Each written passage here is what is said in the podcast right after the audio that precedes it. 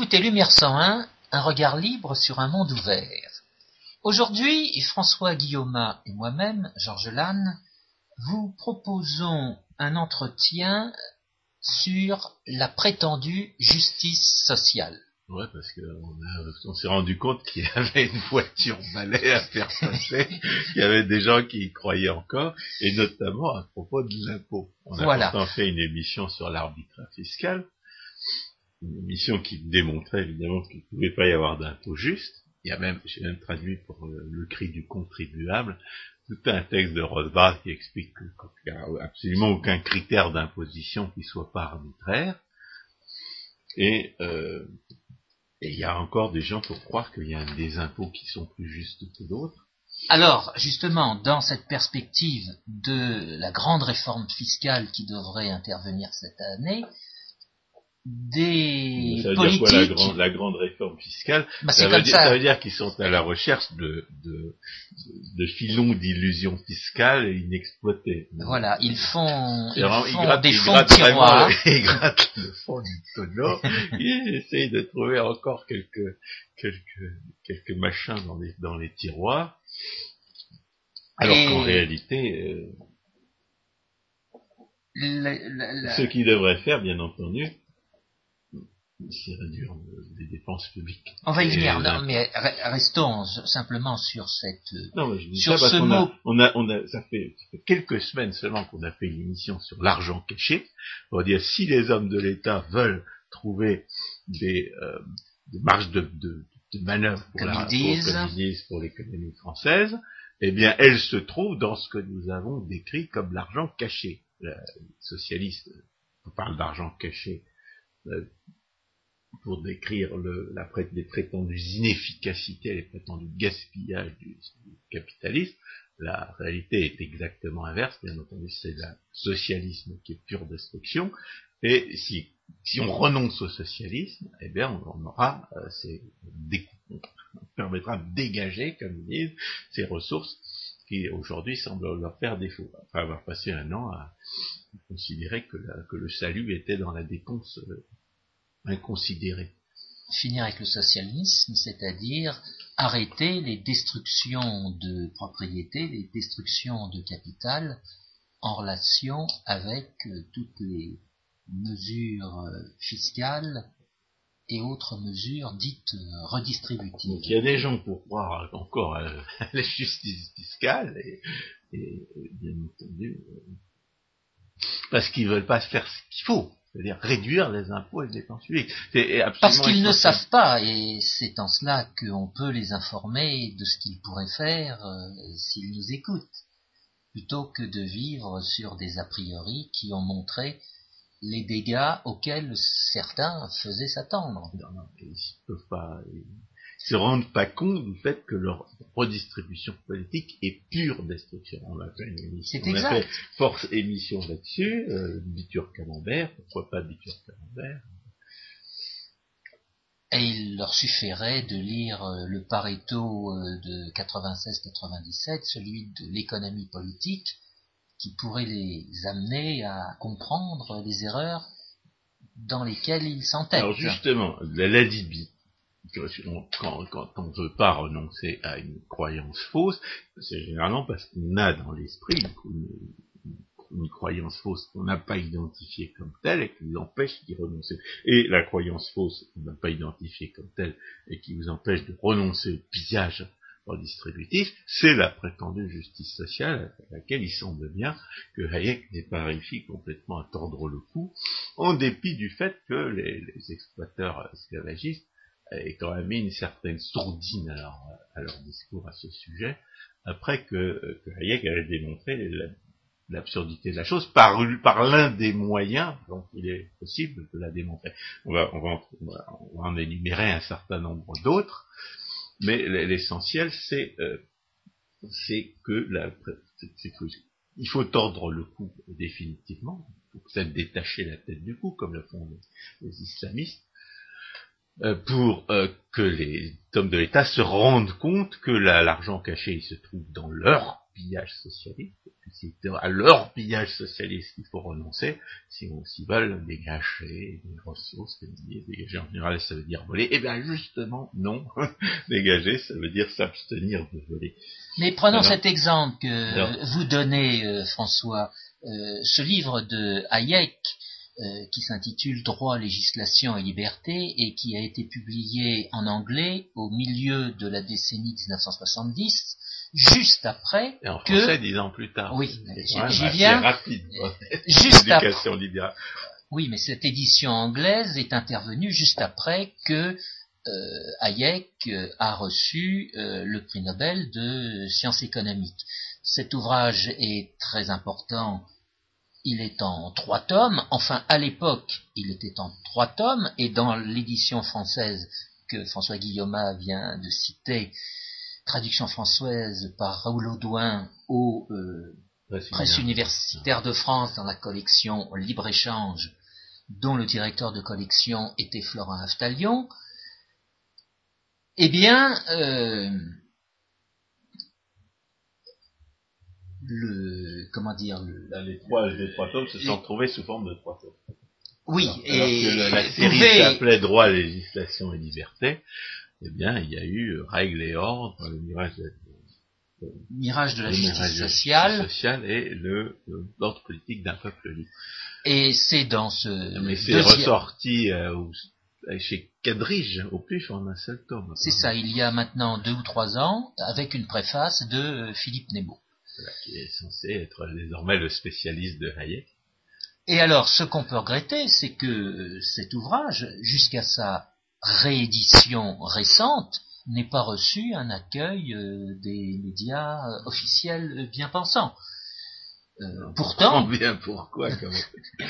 Mais il y, a, eu, il y a, quelques quelques dinosaures qui continuent à se dandiner sur la scène de la philosophie politique et qui croient à la, prétendue justice sociale. On peut citer, Rawls. Par exemple. C'est Jean-Pierre Dupuis, qui est spécialiste de Rawls. Et ces gens-là n'ont apparemment pas compris la, démonstration de Hayek. C'est un petit peu embêtant quand on a affaire à des gens qui ont lu une réputation concluante et qui n'ont pas compris qu'elle l'était. On ne sait pas très bien quoi faire pour eux. Moi, j'avais vu Jean-Pierre Dupuis à l'université des nouveaux économistes à Aix, en Provence. Euh, j'en avais conclu qu'il savait pas du tout comment fonctionnait un marché financier, puisqu'il le, décrivait comme marqué par des par des, mimétismes euh, déstabilisants, alors que moi je venais d'apprendre euh, par, par, par Florent Aftalion que euh, pour qu'il y ait un, pour qu'un individu prenne une position sur un marché organisé, il fallait bien qu'il trouve en face de lui quelqu'un qui prenne une position contraire. Sinon, il n'y avait pas d'échange. Sinon, il n'y avait pas de marché et on aurait dit à ce moment-là qu'il y avait une crise de liquidité. le Jean-Pierre Dupuis en question m'avait paru bien, bien, bien, bien ignorant de la théorie économique et financière et bien disposé à parler de ce qu'il ne connaissait et ne comprenait pas. Bref, tout cela pour dire que cette notion de justice sociale fait l'objet d'une littérature importante. Non, mais il faudrait, faudrait, peut-être éventuellement tordre le cou à un certain nombre de, de, de, de, charlataneries qu'on voit dire en ce moment dans l'actualité et qui nous qui servent d'occasion pour euh, pour, décoller la justice sociale. Oui, non, mais justement, je vous le donne la parole dans, dans 30 secondes, euh, mais je veux insister, euh, compte tenu de tout ce que j'ai entendu ces derniers temps euh, sur les divers médias, la justice sociale est une notion parfaitement labourée. il ne faut pas envisager que ce soit quelque chose euh, qui vient de sortir et à quoi euh, on peut euh, se rattacher. Alors, rentrons dans le vif du sujet. Il y a un double charlatanisme aujourd'hui dans les discussions sur la prétendue réforme fiscale, que ce que j'appellerais moi le charlatanisme des chiffres, et puis le, le, le saut du, le saut du pseudo-descriptif au pseudo-normatif, qui caractérise est caractéristique de la, du pseudo-expérimentalisme. Alors, le, charlatanisme des chiffres, euh, ça consiste à, présenter des, données statistiques qui correspondent à des, des règles de droit positif, mais qui correspondent qui ne peuvent pas correspondre à des réalités économiques. On a parlé à plusieurs reprises des lois de l'incidence fiscale, qui nous permettent de savoir que c'est, on a, parlé cent fois que la pseudo-distinction entre la part patronale et la part salariée des prétendues cotisations sociales ne correspondrait absolument à rien. On a parlé de Tocqueville qui mentionnait que c'était les, propriétaires fonciers agricoles qui, subissaient la charge de l'impôt payé par leurs euh, par leurs fermiers, parce que ces impôts venaient en déduction de leur euh, de leur fermage et, et, réduisaient la valeur euh, capitalisée euh, du, foncier agricole. Et par conséquent, ça fait au moins deux, deux siècles qu'on connaît euh, les effets de la fiscalité, le fait que la, fiscalité peut très bien être à la charge des uns, alors qu'elle est payée par les autres. donc, le, le, discours actuel sur la prétendue justice fiscale nous présente des, chiffres, entre guillemets, et dans un, dans un charlatanisme des chiffres qui est total. Et alors, euh, moi je me suis fait la réflexion qu'il y avait que dans la, dans, la, science politisée à l'extrême, comme l'économie, et euh, désormais euh, la climatologie, politisée par le réchauffisme, qu'on pouvait, euh, pouvait, prendre au sérieux des, des considérations qui portent exclusivement sur ce qu'on croit pouvoir mesurer, alors qu'on sait de science certaine que ça ne correspond pas à la réalité. C'est ce que nous avons décrit euh, plusieurs reprises comme le, syndrome de l'ivrogne qui cherche son portefeuille, non pas là où il l'a perdu, mais sur le trottoir d'en face parce que c'est mieux éclairé. Et nous avons eu l'occasion de souligner une expression de statisticien qui est l'expression d'objet frontière. Oui, non, qui... ça, traduit le consensus. Le consensus pour discuter non pas de ce qui est vrai, mais de ce, mais de, mais de, de concepts sur lesquels on va pouvoir s'entendre, à propos desquels on va pouvoir négocier, tout en sachant parfaitement que ça n'a aucun rapport avec la réalité économique. Et c'est de ça qu'il s'agit à propos de ces, prétendus chiffres. On nous explique, ah oui, c'est les riches qui paient moins que les pauvres, proportionnellement, c'est pas juste. Et, euh, et c'est le capital qui est moins taxé que le travail, c'est pas juste. Ah, à cette occasion, d'ailleurs, c'est euh, on peut euh, évoquer une deuxième forme de charlatanisme tout aussi liée au pseudo-expérimentalisme et qui consiste à, sauter du pseudo-descriptif au pseudo-normatif. On, part d'une représentation chiffrée dont on sait qu'elle ne correspond pas à la réalité de la redistribution, puisque la réalité de la redistribution est entièrement euh, commandés par les lois de l'incidence fiscale, c'est ceux qui courent le moins vite qui euh, payent l'impôt, et c'est ceux qui, se, qui courent le plus vite et qui savent le mieux se battre pour se placer sous les fenêtres à travers lesquelles les hommes de l'État jettent l'argent volé aux contribuables, qui reçoivent le, les butins de, la, de, la, redistribution. Donc ça n'a rien à voir avec ce que les hommes de l'État, ou la loi, ou le règlement, ou les négociations euh, dites sociales ont décidé, ça a tout à voir avec la spécificité des facteurs de production, c'est-à-dire avec la facilité avec laquelle on peut soit échapper à une production taxée, soit se précipiter vers une production subventionnée. Les gens qui, peuvent courir le moins vite étant, euh, par, l'hypothèse, les propriétaires fonciers. Et dans, à bien des égards, les, euh, propriétaires du travail, qui n'ont pas l'habitude de, se déplacer. Ils sont coincés là où ils habitent, euh, éventuellement même par des réglementations qui les en empêchent. Donc, euh, le saut du pseudo-descriptif au pseudo-normatif, c'est euh, quelque chose d'aussi grave dans l'imposture charlatanesque qu'on nous, ressort aujourd'hui à propos de l'impôt, c'est que ça consiste à dire les riches paient proportionnellement moins que les pauvres, c'est pas juste, le capital est moins taxé que le travail, c'est pas juste. Qu'est-ce qui est juste? Donc, il y a dans ce c'est pas juste un immense non sequitur au sens de la, classification des sophismes par les, par la philosophie traditionnelle, un immense non sequitur qui, se réfère à des pseudo-normes de justice qu'on n'a pas examinées. Et le sophisme du, du pseudo-normatif, ça consiste à disqualifier justement ce que la philosophie politique peut nous enseigner de ce qui est juste et injuste, pour ensuite mettre en avant des affirmations complètement arbitraires, complètement, complètement dépourvues de tout fondement, qui, ne, s'en dissolvent que, plus facilement à l'examen. Parce que si, les, si la, philosophie politique euh, classique, au moins jusqu'au dernier scolastique, a pu se tromper, euh, notamment en, en invoquant le bien commun contre le droit de propriété, alors que les, derniers scolastiques, eux, avaient compris que le bien commun euh, était servi par le droit de propriété.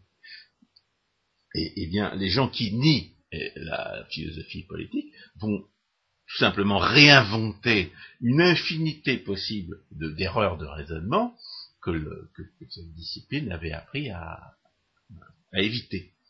Donc on est dans l'arbitraire le plus total, et, euh, et bien entendu, euh, toutes les propositions qu'on va nous, qu'on va nous servir euh, au nom d'une prétendue réforme de l'impôt, si elles ne passent pas, si elles ne reconnaissent pas que l'impôt juste c'est l'impôt moindre, l'impôt plus juste c'est l'impôt moindre et l'impôt juste c'est l'impôt zéro, eh bien, euh, elles, seront marquées par ce, ce n'importe quoi, cette, absurdité, et même cet absurdisme, et cet arbitraire qui, est inséparable de l'absurdisme, et que nous, euh, entendons évidemment euh, exposer.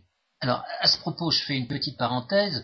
Euh, quand François Guillaume parle d'impôt moindre, il parle d'impôt réduit, voire impôt réduit à zéro. Il ne fait pas intervenir une espèce d'optimisation de l'impôt étant donné des paramètres qui auraient été choisis arbitrairement. Je fais cette parenthèse parce que le mot moindre est l'objet d'interprétations plus ou moins fallacieuses. Ce, terme ne doit pas être envisagé du point de vue de l'optimisation au sens de la théorie microéconomique moi, je, on voit pas très bien de quoi il est question. Là. Ah bah si, on, vous parlera d'un... C'est absolument évident que l'impôt moindre, ça veut dire qu'on vole moins. Oui, mais pour beaucoup de gens, l'impôt moindre, c'est l'impôt optimum étant donné un niveau de dépenses publiques qui doit être satisfaite. Ah mais je, dirais c'est un aspect tout à fait important dans la mesure où une fois qu'on aura enfin compris que la prétendue justice sociale ne peut pas exister, on va pouvoir renoncer aux impôts de la haine. C'est-à-dire ceux qui ceux qui sont pas là pour euh, empocher l'argent volé au contribuable, mais pour le priver de son argent. Donc les impôts de la haine sont destinés à faire du mal aux contribuables, ils ne sont pas destinés à, rapporter de l'argent aux voleurs de l'État. et, il est évident que si on renonce, il y a encore, il y a toutes sortes d'impôts de la haine auxquels les hommes de l'État euh, hésitent à renoncer quand ils sont de droite et qui cherchent à augmenter quand ils sont de gauche. Euh, les impôts de la haine, par définition, euh, ne rapportent rien. Ils sont là pour ruiner leurs victimes. Et, si on veut augmenter les, recettes fiscales, ce qui n'est pas forcément une bonne idée, mais dans, dans cette, dans cette logique esclavagiste est, euh, est envisagé, eh bien, il faut réduire les impôts de la haine. Même qu'il faut, à terme, réduire les, les impôts et les dépenses publiques, c'est l'argent caché, et de même, il faut réduire les impôts de la haine si on veut pouvoir réduire les déficits, pouvoir dépenser davantage. Donc, euh, à cet égard, l'élimination du concept de prétendue justice sociale est nécessaire. Parce que la prétendue justice sociale, en général, on l'entend comme il faut voler les plus riches au profit des plus pauvres. Alors il y a des gens qui veulent voler, qui les riches pour voler les riches. impose la haine, puis il y a les gens qui veulent aider les plus pauvres, comme si les euh, comme si ça pouvait marcher, comme si le fait de subventionner les pauvres ne subventionnait pas la pauvreté. Euh, euh, comme on l'observe d'ailleurs, on l'observe massivement, notamment avec les Noirs aux États-Unis, subventionner les pauvres, c'est subventionner la pauvreté. Euh, il faut faire attention. on a parlé la dernière fois de la des anticipations relatives à l'effet de revenu. Quand vous donnez de l'argent volé à des, à des vieux qui ont l'habitude de travailler, vous les enrichissez. Vous donnez de l'argent volé à des riches qui n'ont pas l'habitude de travailler, à des, jeunes qui n'ont pas l'habitude de travailler, vous les habituez à ne pas travailler. Et, d'ailleurs, à ce propos, il, j'ai manqué à, à, à identifier une, une, euh, une découverte qu'on avait faite au passage à, propos de la distinction entre les effets de l'incertitude et celle des contraintes connues à l'avance, c'est le fait qu'il n'existe pas de profit de monopole. Il faut, il faut l'ajouter à la liste entre le fait qu'il n'existe pas d'effet de, de, revenus et, et, le, et le fait qu'il n'existe pas d'externalité. Les externalités n'existent pas. Entre-temps, il n'y a pas de profit de monopole. Je ne sais pas si c'est moi qui l'ai découvert, parce que je pense bien avoir trouvé quelque chose de semblable chez George Weissman, mais euh, quelqu'un l'a découvert et quelqu'un l'a dit à ce moment-là, de sorte que euh, ça fait partie de ce que les économistes autrichiens ont découvert, euh, ayant appris à distinguer sérieusement ce qui relève de l'incertitude et ce qui n'en relève pas. Alors, on peut donner un exemple de l'arbitraire fiscal à propos des propositions dites de TVA sociale mises en avant par un certain euh, Jean-François Copé. Moi, j'ai moi qui ne suis pas la, politique française depuis euh, depuis euh, une quinzaine d'années, j'ai appris grâce à, un éditorial de Marc Suivre qui était Jean-François Copé et pourquoi il pouvait se permettre de mettre du poil à, gratter dans, la coalition gouvernementale, et pourquoi il y avait intérêt pour embêter le président de la République? Donc, euh, je sais j'ai appris qui c'était, mais euh, évidemment, ce que c'est que la TVA sociale, c'est une, tentative pour exploiter un filon d'illusion fiscale. On va demander davantage à l'impôt et moins aux contribuables. En l'espèce, on va demander on va alléger les charges des entreprises et les mettre à la charge du euh, consommateur. Alors la première chose, bien entendu, que nous enseignent les lois de l'incidence, et qui d'ailleurs traduit l'aspect diabolique de Maurice Lauré qui a inventé la TVA, comme un impôt à la valeur, une taxe à la valeur ajoutée. Première chose, c'est que dans la mesure où la taxe à la valeur ajoutée a vocation à être neutre, ce qu'elle a, ce qu'elle a effectivement, eh bien, elle ne peut pas être payée par l'acheteur. C'est-à-dire que si la, si la TVA ne déplace pas les facteurs de production, et est là pour ne pas déplacer les facteurs de production, pour faire en sorte qu'on ne puisse pas lui échapper justement en allant investir ailleurs, dans cette mesure-là, la TVA ne peut pas être payée par l'acheteur, elle est à la charge du producteur. C'est-à-dire si vous augmentez la TVA dans une grande économie, dont, les capitaux ne, peuvent pas s'enfuir, eh bien, c'est logiquement, elle sera payée non pas par le consommateur, mais par les producteurs. Alors pourquoi est-ce qu'on observe qu'en Suède, par exemple, TVA euh, a conduit à des prix plus élevés? Parce que la Suède est un petit pays de 9 millions d'habitants. Alors la France est un plus grand pays, avec 60 millions d'habitants, elle sera donc moins payée par la, TVA, et donc moins payée par les, acheteurs, et, davantage par les producteurs. Et si, on avait une TVA mondiale, bien entendu, il n'y aurait pas moyen d'y échapper du tout, et, euh, la TVA pourrait, serait véritablement la, taxe neutre que son inventeur voulait qu'elle fût, et elle pourrait être payée que par les producteurs. Alors la question est de savoir dans quelle mesure euh, la mondialisation va euh, permettre d'échapper à, la TVA, une TVA nationale, mais ce qui est certain, c'est que les discours qui disent que la TVA est payée par le consommateur, ces discours-là euh, ne correspondent pas à ce que la théorie nous permet de savoir, et ils ne correspondent pas non plus à ce que l'expérience nous permet d'observer. Euh, il n'y a, que les variations spécifiques de la TVA sur telle ou telle production qui peuvent éventuellement conduire à des variations de prix. Mais même quand on a réduit la TVA sur la, sur la restauration, on a vu que ça ne faisait pas baisser les prix. C'est pas, on peut essayer de trouver dans l'explication historique quelques, quelques, quelques raisons de, d'expliquer cette, cette absence de variation, mais euh, le postulat comme quoi euh, la, TVA serait payée par le consommateur, il n'est pas vrai a priori, il est contraire à la, définition légale de cette taxe, et a posteriori, euh, c'est pas forcément ce qu'on observe, suivant la taille de, l'économie taxée.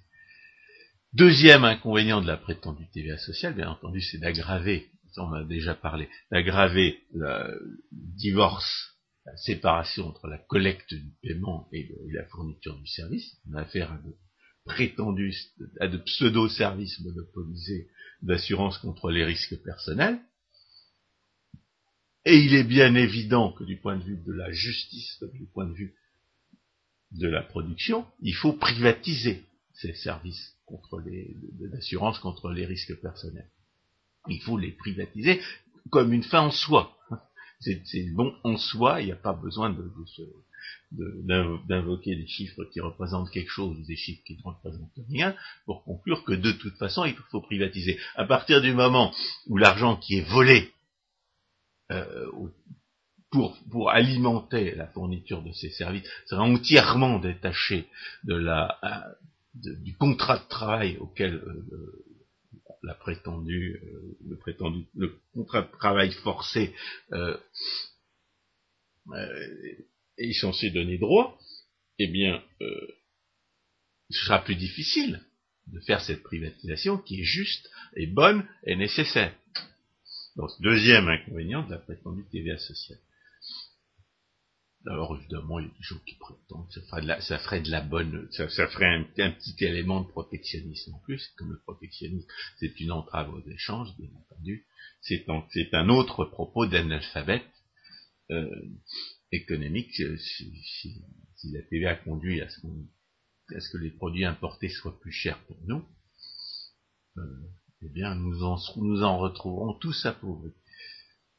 Donc, on a affaire dans cette affaire à de l'arbitraire et de l'arbitraire qui est euh, encore cautionné apparemment par quelques euh, croyances dans une prétendue justice sociale. La prétendue justice sociale, il faut l'appeler par euh, je lui donner sa, qualificatif, c'est un mot zombie, parce que parce que Hayek lui a tordu le cou. Oui, il lui tord, il lui tord le cou en particulier. il, a fourni, il a fourni une réfutation qui est concluante de, la notion de justice sociale, notamment en, invoquant ce que ce semi-philosophe de Karl Popper avait, avait, quand même compris, à savoir que l'avenir dépend d'informations que nous ne connaissons pas encore et qui par conséquent euh, rendent l'avenir euh, difficile à prévoir. Hayek lui tord le cou dans le chapitre 9 euh, qu'il intitule euh, dans ce tome 2 euh, qui lui-même, je le rappelle, est intitulé Le mirage de la justice sociale, dans ce chapitre 9 de ce tome, intitulé Justice sociale ou distributive, Hayek règle, le, règle son compte au concept de justice sociale en 13 points. Si j'aime bien ce chapitre, c'est que dans ce chapitre, selon moi, Hayek met le doigt sur un processus important qui est le processus de euh, réduction de l'ignorance et il fait apparaître que ce qu'il va appeler les règles de juste conduite ne sont jamais que euh, le euh, produit de cette volonté des êtres humains de réduire leur ignorance.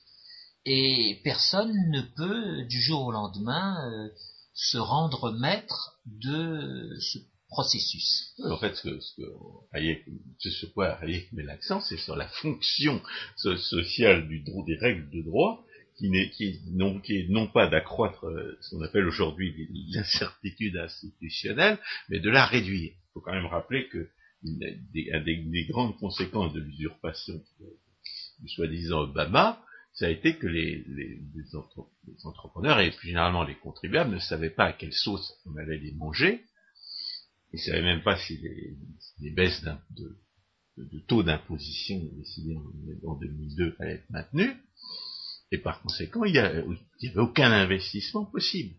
Et ce que bah, Hayek montre, c'est que, étant donné que la, raison d'être du droit, c'est de nous permettre de prévoir aujourd'hui et, et là où nous nous trouvons euh, le comportement des autres, eh bien, euh, on a besoin de, de, principes qui nous permettent d'identifier ce que va être le comportement des autres. En d'autres termes, le, on, ce que Hayek, euh, la, la, fonction sociale que Hayek prête à la règle de droit, c'est de nous permettre de prédire la, la, des conditions institutionnelles dans lesquelles nous allons pouvoir investir, parce que si on ne peut pas prédire la, euh, ces conditions institutionnelles, on ne peut pas évaluer la rentabilité de l'investissement, dans tous les sens du terme. oui, mais de cette façon, il s'oppose aussi à une charlatanerie euh, qui est celle d'attribuer aux règles de droit des inconvénients, des imperfections, comme on dit, qu'elles n'ont pas. Sous prétexte qu'effectivement euh, les règles de droit euh, n'ont pas pu réduire à zéro l'incertitude des gens, certains vont leur faire des reproches. C'est ce que, c'est ce que je vais, c'est justement ce que je vais mentionner maintenant, c'est l'idéalisme. Et c'est l'idéalisme que, que pernicieux, pernicieux. L'idéalisme est toujours pernicieux. L'idéalisme que Ayn Rand attribuait évidemment à sa, à sa bête noire Emmanuel Kant, et qui euh, qu'elle mentionne à propos d'un des avatars de la croyance dans la justice sociale, à savoir la, prétendue théorie de la justice euh, de John Rawls qu'il a, qu'il a exposé euh, en 1971. Euh, Ayn Rand a écrit un article sur la, à, propos de, cette prétendue théorie de la justice quand le livre est paru, qui s'intitule An Untitled Letter une, lettre sans, une, lettre sans, titre qui est parue dans Capitalism, the Unknown Idea. Euh, non, non, dans Philosophy Human. La philosophie qui, qui en a besoin. Euh, Ayn Rand était tellement suffoqué par le par l'esclavagisme spontané de, de, de, John Rawls qui euh, qu'il allait absolument de soi que les gens n'avaient pas ne, méritaient pas leur, position sociale, donc euh, qu'elle a, elle a, elle a discuté, elle a discuté de, compte rendu de ce livre, mais pas du livre lui-même, parce qu'elle disait, c'est la formule que je reprends de temps en temps, euh, ma capacité à fréquenter les bas-fonds de la pensée est trop limitée pour cela. Et euh, ce qui compte pour moi, ce qui m'a donné l'idée de faire ce petit rappel sur la prétendue justice sociale, c'est euh, que la prétendue justice sociale est un véritable procès fait aux lois de la réalité. C'est un refus d'admettre que, que les lois de la réalité sont ce qu'elles sont. Et c'est un procès fait aux lois de la réalité, au nom de normes qui sont strictement impensables, et, pour, et, dans l'illusion de réaliser quelque chose qui est également impossible. Donc on est bien dans, l'impensable, c'est-à-dire dans l'idéalisme que, que attribue à Emmanuel Kant, c'est-à-dire qu'on fait un procès à ce qu'on peut connaître et à ce que l'on peut faire au nom de ce qu'on ne peut pas connaître, et de, ce dont on sait que c'est absolument impossible. C'est pour ça qu'il faut aller au-delà de la réfutation par Hayek de la justice sociale et montrer tout, tout, tout ce que Hayek n'a pas dit finalement, parce que Hayek n'est pas un très bon philosophe, que Rand complète assez bien Hayek dans le genre, et, bien entendu, euh, D'autres également. Parce que, évidemment, Ayn Rand, comme elle a pas suivi les cursus, comme elle était euh, relativement excitable, elle prêtait aussi assez le, flanc à la critique. Mais euh, c'est pas parce qu'elle avait tort sur certains points qu'on ne peut pas euh, tirer son miel. Donc, la première chose qu'il faut comprendre, c'est que la prétendue justice sociale, c'est un procès fait aux lois de la réalité, qui reproche à la réalité d'être ce qu'elle est et de ce qu'elle, d'être ce qu'elle ne peut pas ne pas être. Et là, et comme on n'en parle jamais, bien entendu, à chaque fois qu'il est question de justice sociale, le but, c'est de vous empêcher de penser à ce que vous savez être la justice. La première raison pour laquelle la justice sociale, la notion de justice sociale est, est un procès fait aux lois de la réalité, c'est que la justice naturelle existe. La, la prétendue justice sociale est une négation de la justice naturelle. Alors il paraît que Rose, je crois le compte rendu par, euh, par Anthony de Jazet que j'ai publié sous, la, sous le titre général de l'État, il paraît que Rose propose seulement euh, sa prétendue théorie de la justice. Il reconnaît que les gens ont, les, ont, des droits au départ, que ces droits correspondent à la justice naturelle, et il propose un contrat social euh, qui, euh, qui les l'amènerait à abandonner leurs droits pour réaliser une société politique euh, qui euh, serait subordonnée à ces critères de justice sociale dont, euh, dont Ayn Rand et, François-René Rideau ont montré qu'ils partaient du principe que la, que la, nature était foncièrement méchante, puisqu'elle elle, elle devait nécessairement vous placer au bas de l'échelle. Donc, sa, rationalisation, on va pas trop en parler. Ce qui compte, c'est qu'il cherche, c'est qu'il escamote le fait que, Anthony de Jazet lui objecte, à savoir qu'à partir du moment où chacun sait ce qu'il ce qu'il possède, ce, ce, que ce à quoi la justice naturelle lui donne droit, il n'a absolument aucune raison de constituer un contrat social supplémentaire qui viendrait, qui viendrait remplacer l'ensemble des contrats qui, qui, fait la société civile. On a, besoin de s'organiser que pour, euh, pour des intérêts communs et notamment pour la, éventuellement pour la défense et pour la police. On n'a pas besoin de s'organiser pour la redistribution. Plutôt, si on s'organise pour la redistribution, on n'a pas besoin de le faire au niveau de la société. Et d'ailleurs, qu'est-ce que c'est que la société? Qu'est-ce que c'est que la société? Voilà, voilà, un fait dont la notion de justice sociale ne, tient aucun compte, ou bien la société mondiale, ou bien le, point d'application de la prétendue justice sociale euh, est arbitraire. Et dans ces cas-là, on a affaire soit à un mondialisme qui est plus ou moins implicite, soit on a affaire à, une, démarche qui, qui avoue son arbitraire. Donc la première raison pour laquelle la prétendue justice sociale est, euh, est un anticoncept, c'est qu'elle euh, c'est qu'elle nie la justice naturelle. Elle considère que la justice naturelle n'est pas, euh, ce n'est pas nécessaire, qu'elle n'est pas suffisante, qu'on ne sait pas ce qui est juste, à savoir ne pas voler, ne pas agresser, ne pas tromper les autres, et que, par ailleurs, elle suppose que les gens ne savent pas ce que c'est que la justice.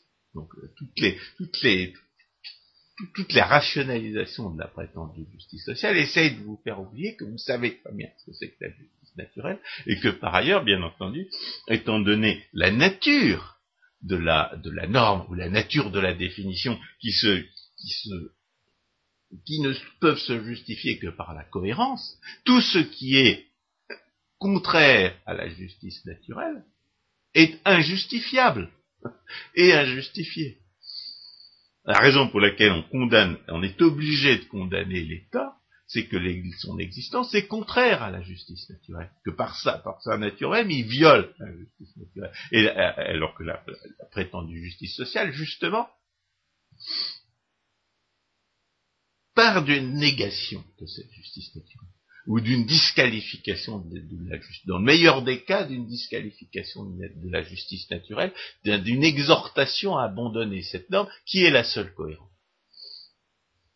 La justice sociale laisse entendre que la justice différente que serait cette justice naturelle et ne peut être qu'antisocial. Encore, autre, autre manifestation, c'est idéaliste qui fait lois de la réalité, la procède d'être ce qu'elles sont, bien entendu, c'est que la notion de justice sociale considère la diversité des êtres, des situations, des, situations sociales comme quelque chose de contestable. J'ai dit tout à l'heure, les gens savent, dans quelle situation ils se trouvent, quels, sont les droits qu'ils ont effectivement. La, la notion de justice sociale, d'une manière typiquement idéaliste, se place dans une situation impensable où les gens ne sauraient pas qui ils sont, ni ce qu'ils sont, ni, euh, ni quelles sont, leurs, euh, ni, quelles sont leurs, leurs, innombrables caractéristiques, et, et laisse entendre qu'on pourrait définir une, des, des situations qui qui seraient comparables, les unes en, envers les autres, comparables au sens, au, sens mathématique du terme. C'est-à-dire que euh, c'est une, une approche de la, réalité qui, en réalité, nie la diversité des êtres, dans la mesure où elle nie cette implication de la diversité des êtres, et la multiplicité des dimensions, à l'aune desquelles on peut les comparer. Alors, euh, remarque que j'ai déjà faite plusieurs fois, on sait qu'il vaut mieux être riche et bien portant que pauvre et malade, mais euh, à partir du moment où on a le choix entre être pauvre et bien portant et riche et malade, comment, comment comparer les deux situations? Donc là, il est strictement impossible, il est aussi impossible de comparer les, euh, les deux situations d'une manière objective qu'il est impossible de se de, de, remplacer une situation concrète par une autre. On ne peut pas être à la place de quelqu'un d'autre. La diversité des lettres, la diversité des situations est une, est une réalité nécessaire. La violence d'État et, et, et, et, des contrats passés entre, des, entre, personnes, euh, entre dupes d'un prétendu contrat social, ne peut absolument pas remédier à ces situations. On est ce qu'on est. On a le matériel génétique qu'on a, on a l'âge qu'on a, on a l'histoire qu'on a, on a les connaissances qu'on a, et pas, et, et, et pas les autres. C'est à cette occasion que certains vont faire intervenir Pareto en déformant sa pensée et en amenant ce qu'ils et en apportant ce qu'ils appellent l'optimum de Pareto. Et ils vont à ce moment-là comparer des situations qu'ils diront optimales au sens de Pareto et laisser entendre que l'on peut choisir, c'est-à-dire que l'État peut choisir entre ces différentes Alors, situations. Très caractéristique en fait, de, de cette euh, dénaturation complète cette véritable inversion du critère de Pareto, c'est que euh, elle conduit à une conception matérialiste de la production, une conception de la production de, la valeur qui est, qui est complètement détachée de, sa, de son origine nécessaire, à savoir le, la, la pensée, la pensée et l'action qui, qui est, au service de cette pensée, pour euh, finalement raisonner comme si les droits de propriété, sans, lesquels il ne peut pas y avoir de jugement de valeur, n'existaient pas. On a affaire à une, représentation de l'économie qui est radicalement contradictoire, qui porte d'une contradiction radicale et qu'on trouve évidemment chez à peu près tous les économistes mathématiciens. Et en même temps, cette représentation radicale de l'économie, elle est totalement idéaliste dans la mesure où elle suppose que la, que la, que la connaissance serait parfaite. Alors on a expliqué la dernière fois pourquoi c'était une, une, légitime et nécessaire de faire abstraction de l'ignorance pour, euh, pour étudier ce qui n'en découle pas. Donc, cette ignorance est absolument nécessaire. Et la notion de justice sociale fait procès à l'ignorance d'exister dans, son avatar le, le, moins intellectuellement déshonorant, la justice sociale, c'est l'égalité des chances. Et qu'est-ce que c'est que l'égalité des chances Sinon l'affirmation implicite de la possibilité de tout savoir et de tout contrôler des conditions euh, et, des différences entre les individus. Or cela, c'est strictement impensable. Non seulement on ne peut pas tout savoir, non, seulement on ne peut pas tout contrôler, mais comme je l'ai dit tout à l'heure, on ne peut pas mesurer les différences entre les individus. Donc l'idéalisme de la prétendue justice sociale méconnaît, méconnaît complètement l'impossibilité d'éliminer l'ignorance et, et fait procès aux conséquences du hasard d'être ce qu'elles sont. Euh, euh, euh, c'est un idéaliste qui reproche à l'ignorance humaine d'exister. De même qu'elle reproche, de même qu'il reproche au, à, la, justice naturelle d'être ce qu'elle est. De même qu'il, parce que la justice naturelle, elle est réalisable, elle est pensable, elle est, elle est, ce qui est possible. De même que la, la notion de justice sociale reproche à la diversité d'être ce qu'elle est. Et, elle la nie, elle la nie implicitement, dans la mesure où elle veut tout réduire à une, dimension unique. Et enfin, elle, fait procès à l'ignorance humaine d'être ce qu'elle est. Donc on a, on a affaire à un véritable procès aux lois de la réalité d'être ce qu'elles sont. Alors, deuxième aspect de la prétendue justice sociale, euh, eh bien ce sont ces normes impensables. Euh, ces normes impensables, d'abord, elles sont impensables parce qu'elles sont, elles sont nécessairement incohérentes. Elles sont nécessairement incohérentes parce qu'elles sont nécessairement arbitraires. Et elles sont nécessairement arbitraires parce qu'elles sont contraires à la seule norme de justice qui soit objectivement euh, cohérente, à savoir la justice naturelle. Alors évidemment, euh, je la ramène un petit peu avec cette justice naturelle en premier, toujours la justice naturelle en premier. Pourquoi? Encore une fois, parce qu'on n'y pense pas. Parce que le discours sur la justice sociale est là pour vous faire oublier que vous savez ce que c'est que la justice, et que la justice, c'est le contraire. C'est ce que la justice sociale prétend nier a priori, à savoir que chacun est propriétaire de lui-même, chacun est propriétaire de ce qu'il a produit, de ce qu'il a reçu euh, volontaire, que des autres lui ont volontairement donné, c'est-à-dire de ce qu'il a volé à personne. C'est ça la justice naturelle. C'est la seule définition de la justice qui soit rationnelle, c'est-à-dire identifiable en raison. Donc la première raison pour laquelle la notion de justice sociale est impensable, je dirais, c'est qu'elle est contraire à la seule définition de la justice qui soit pensable. On n'y pense pas assez. Donc, deuxième raison pour laquelle euh, euh, la, la prétendue justice sociale est impensable, eh bien, ce, sont les raisons que Hayek a mises en avant. À savoir, euh,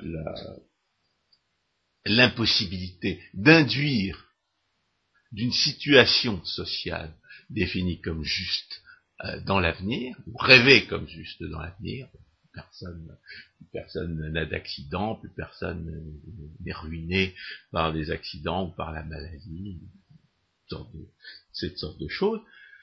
Plus personne ne voit ses, mérites méconnus par une, par les, des circonstances qui l'empêchent de, les voir reconnaître. Donc, l'injustice de la société, euh, ce sens-là, est censé disparaître. Cette situation-là, on ne sait pas comment y parvenir. Pourquoi? Eh bien parce que si totalitaire que soit le pouvoir des hommes de l'État sur la société, eh bien l'état à venir de la société dépend d'informations qui ne seront découvertes que demain. Ça, c'est ce que le semi-philosophe Karl Popper avait bien compris dans Misère de l'historiciste, pourquoi il avait fait une semi euh, critique pertinente, une critique semi-pertinente de l'historicisme, alors qu'en fait, était historiciste lui-même, à savoir, l'homme crée de l'information. Tout au cours de son existence, l'homme crée de l'information, l'homme apprend des choses qu'il ne savait pas auparavant, et ce qu'il ne savait pas auparavant va, euh, va, va déterminer l'avenir. Et, par conséquent, on ne peut pas induire d'une situation rêvée dans l'avenir des, actes qui seraient justes aujourd'hui. Or, comme euh, on l'a dit tout à l'heure à propos de la, du livre de Hayek, on a absolument besoin de savoir ce qui va être considéré comme des actes justes au moment d'agir. on a besoin, la norme de justice, c'est une définition de l'acte juste. Et de l'acte juste connaissable par tous, c'est-à-dire de l'acte juste, déductible d'un système de, euh, de, raisonnement qui vont permettre de savoir ce que c'est que la, que la justice. C'est-à-dire qu'on a besoin, pour définir l'acte juste, d'informations qui sont disponibles. Et c'est pour ça que Hayek a implicitement démontré que la, que la justice euh, non seulement dépend d'un système de, principes cohérents, c'est c'est ce qu'est la justice naturelle et ce que n'est pas la justice sociale, mais aussi dépend des actes passés. Parce que les actes passés, eux, sont identifiables. On sait que vous êtes propriétaire de telle ou telle chose parce que vous avez passé tel ou tel contrat, parce que vous avez acheté telle ou telle chose, parce que vous avez produit telle ou telle chose. On peut savoir que vous n'êtes pas un voleur parce que ce que vous possédez, on peut prouver que vous ne l'avez pas volé. En revanche, on ne pourra jamais prouver que tel acte est socialement juste ou injuste. Et par conséquent, la notion de justice sociale engendre, euh, pour ce qui est de la fonction économique du droit, une incertitude euh, institutionnelle maximale si on prend au sérieux la, fausse notion de, la prétendue justice sociale, on ne sait pas hein, ce sur quoi on a des droits et ce sur quoi on n'a pas de droits. Ce qu'on pourrait résumer euh, par la formule que j'ai déjà citée, qu'on citera jamais assez, qui est celle de la c'est que toute philosophie politique qui n'est pas conçue comme une théorie des droits de propriété passe complètement à côté de son objet, et elle est complètement inutilisable pour une théorie de l'action. C'est vrai on répétera jamais assez bon, faut le répéter, toute théorie, toute philosophie politique qui n'est pas conçue comme une théorie des droits de propriété passe complètement à côté de son objet et elle est complètement inutilisable pour une théorie de l'action. Et j'ajouterais que selon Hayek, justement, ce qu'il appelle les règles de juste conduite ont comme principe de réduire les sources d'incertitude. Voilà. Donc, la, prétendue justice sociale va totalement à l'encontre de cette fonction économique et sociale du droit, de la justice, qui est de, réduire l'incertitude. Autre, autre, autre source euh, d'absolue euh, impensabilité de la notion de justice sociale, c'est que, bien entendu, c'est la diversité des critères au nom de laquelle on pourrait, euh, on pourrait la définir. Est-ce que, est-ce, qu'on va, non seulement il n'est pas possible de rendre, de, guérir tous les malades, mais d'enrichir tous les, pauvres, c'est ça, on va, montrer dans la troisième partie.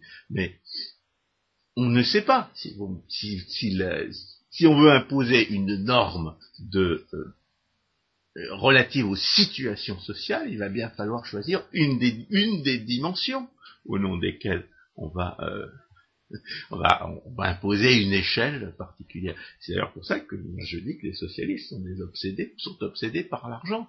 Pourquoi est-ce que les socialistes sont obsédés par l'argent? Parce qu'ils ne, si on ne peut pas réduire les, situations euh, sociales individuelles à une somme d'argent, on peut, on peut même pas les, classifier dans une, hiérarchie. C'est pour ça que, que, ces, gens sont obsédés par, par leur prétendue mesure des inégalités. Et encore, on voit qu'à propos de la prétendue justice fiscale, leurs chiffres, euh, bah, étant donné qu'ils ne tiennent pas compte des lois de l'incidence, et, de cet autre euh, et de cet autre aspect absolument nécessaire, cette autre colonne de la comptabilité euh, étatique qui est le, pseudo-investissement dans, la spoliation légale, étant donné que les ne tiennent, pas compte de ces réalités nécessaires, bien entendu, leurs chiffres ne valent rien. Mais au moins ils ont des chiffres. Est-ce que, ça a un sens ou est-ce que c'est autre chose que justement de l'idéalisme, c'est-à-dire de l'absurdisme appliqué à une, réalité euh, qui, se dérobe à la prétendue mesure? Est-ce que, ça, a un sens de raisonner sur des choix arbitraires, sur des critères choisis arbitrairement, et sur des chiffres dont on sait, sur des chiffres dont on sait qu'ils ne représentent qu'une partie infime de la réalité pertinente? Oui, parce qu'ils ont des chiffres sur ce qui se voit, mais ils n'ont pas de chiffres sur ce qui ne se voit pas. Oui, on ressort, euh, on ressort encore dans, euh, la démonstration de Bitur-Camembert, parce que la démonstration de Bitur-Camembert explique à la fois pourquoi euh, la redistribution politique détruit en tendance une richesse égale à celle qu'elle vole, et pourquoi les gens ne s'en rendent pas compte, les gens ne l'observent pas. Pourquoi? Parce que la plus grande partie de ces destructions ne sont pas comptabilisées. Et d'ailleurs, ce qui est comptabilisé n'est pas, n'est pris en compte comme une destruction, étant donné que la prétendue euh, comptabilité nationale, comme on l'a dit, euh, euh, prétend évaluer les prétendus services étatiques, non pas à l'aune de ce que les gens seraient prêts à payer pour eux, puisqu'on ne sait pas si, si, seulement ils seraient prêts à payer pour eux, mais à l'aune de l'argent volé aux contribuables et qu'il reçoit pour, fournir les, prétendus services en question.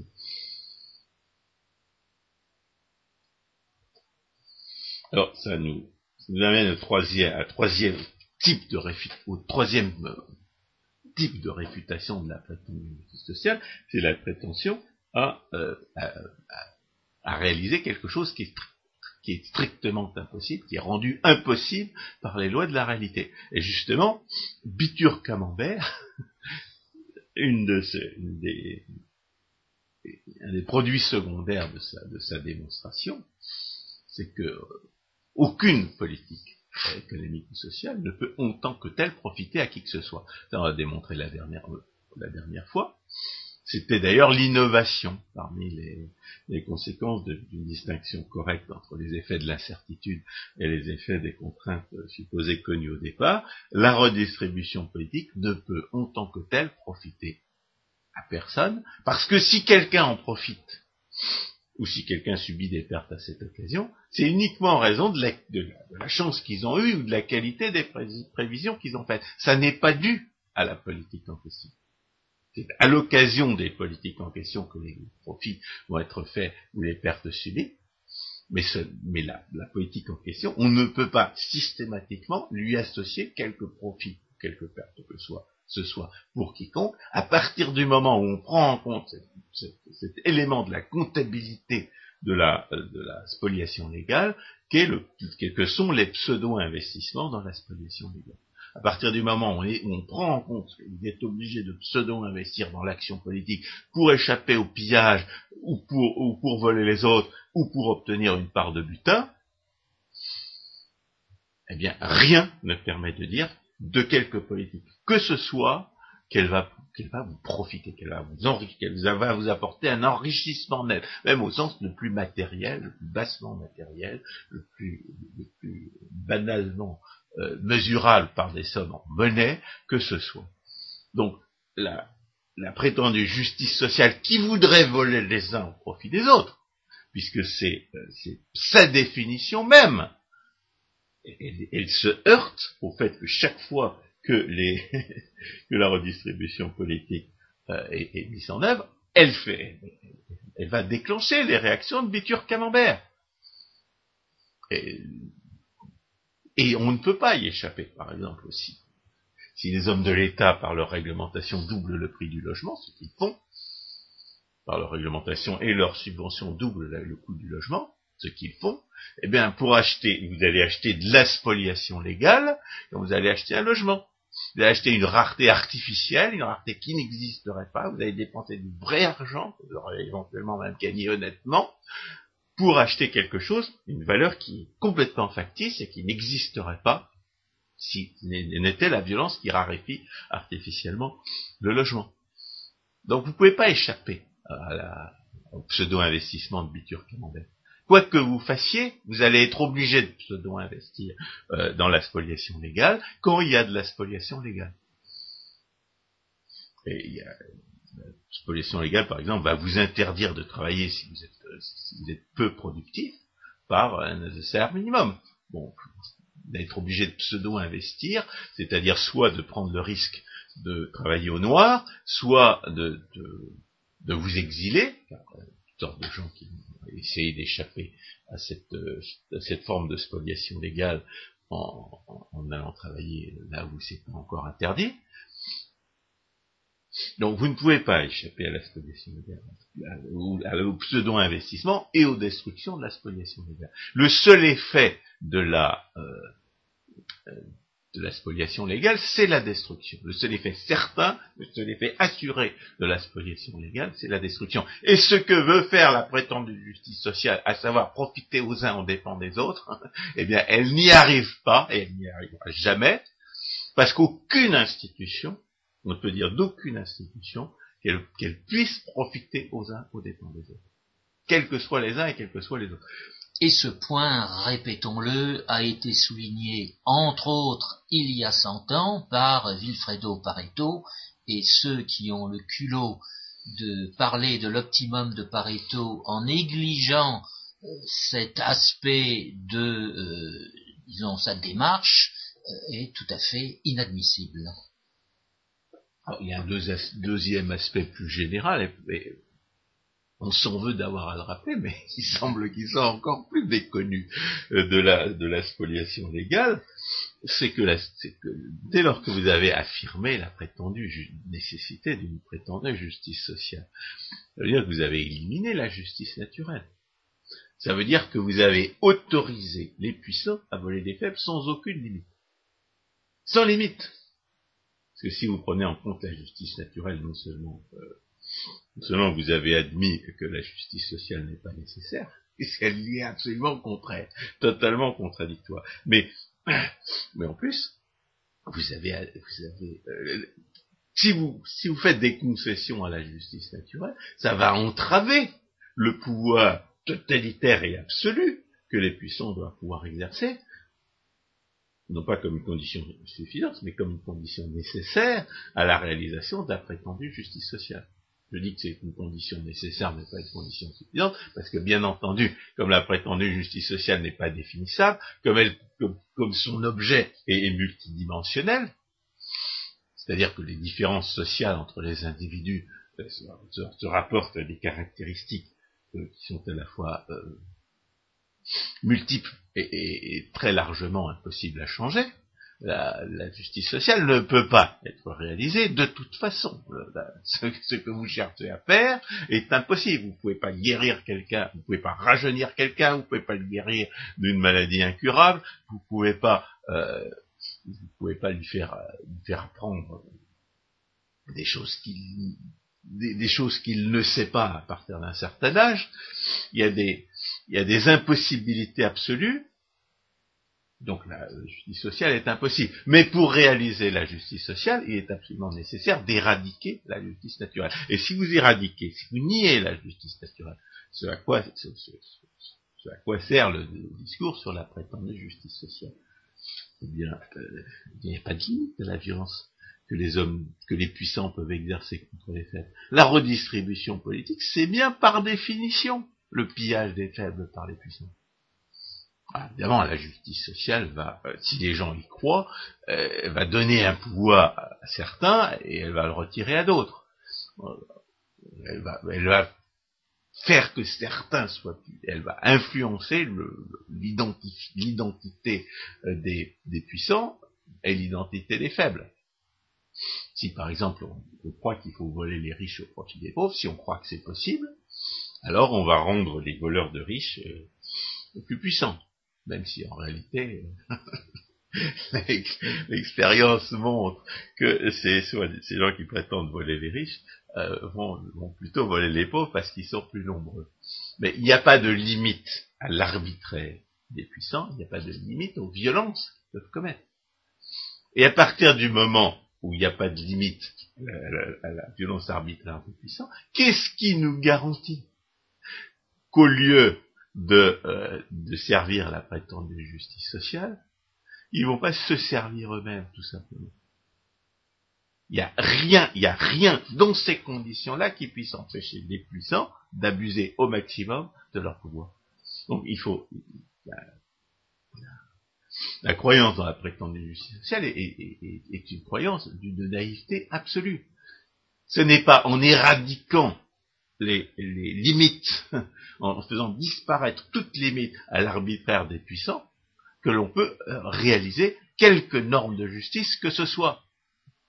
Alors évidemment, euh, on pourrait dire que ce résultat-là, on l'obtient dès lors qu'on nie la justice naturelle, ce qui est la raison d'être de la prétendue justice sociale. Mais c'est pas mauvais de tirer cette, cette conclusion-là, puisqu'on n'y pense jamais.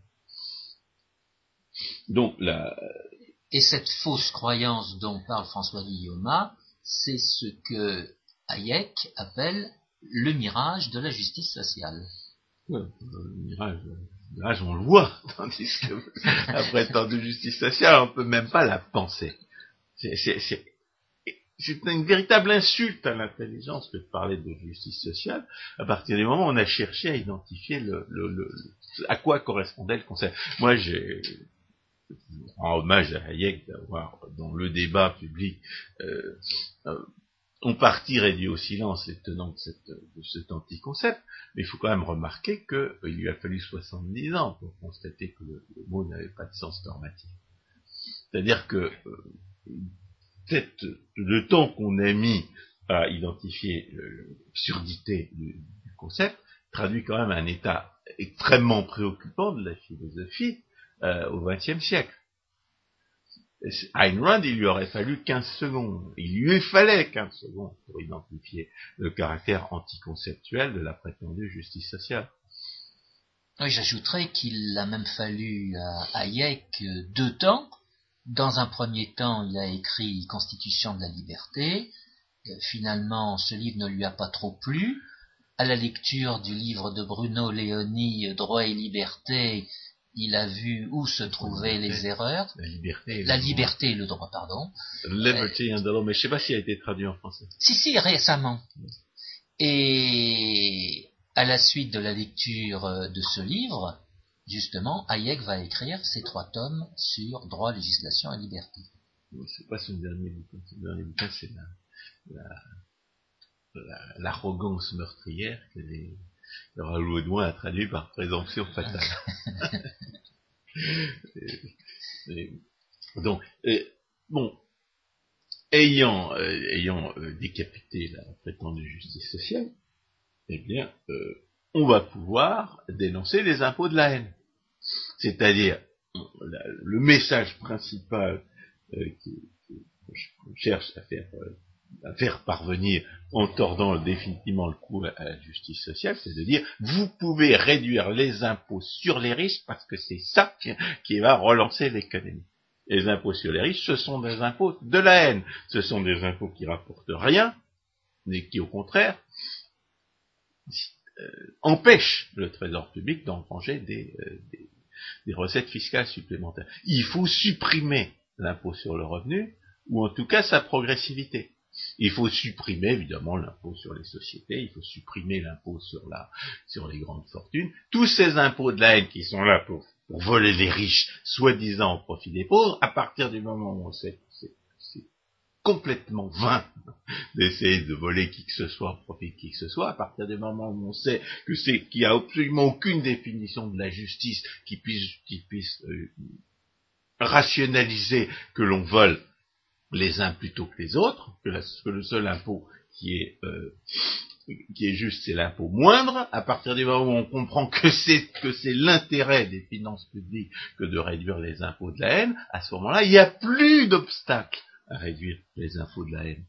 Alors ça, c'est la première étape. La deuxième étape, c'est ce que nous avons euh, rappelé, ou s'en veut d'avoir à constater que c'est pas seulement un rappel, mais peut-être une nouveauté pour la plupart, dans l'émission sur l'argent caché. L'autre, l'étape supplémentaire, c'est de, l'étape suivante, c'est de reconnaître que la redistribution politique en elle-même n'est que pure destruction, et que moins on distribuera d'argent, moins on volera d'argent, moins les hommes de l'État voleront d'argent, moins ils distribueront d'argent volé, et plus il y aura de richesse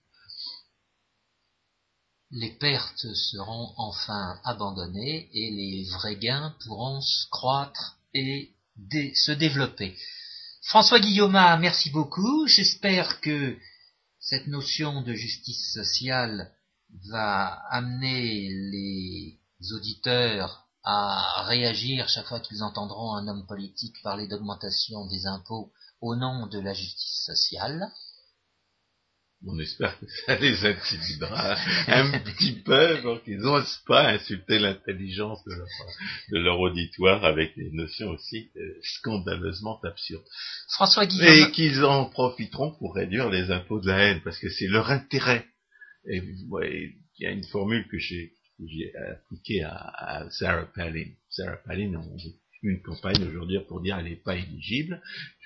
moi je dis, euh, quand vous, quand vous recevez ce genre de DCA, ça veut dire que vous êtes au-dessus de l'objectif. C'est-à-dire que plus la gauche hurlera à l'injustice fiscale, et plus on saura qu'on est sur la bonne voie. François Guillaume, merci beaucoup, chers auditeurs, à une prochaine fois.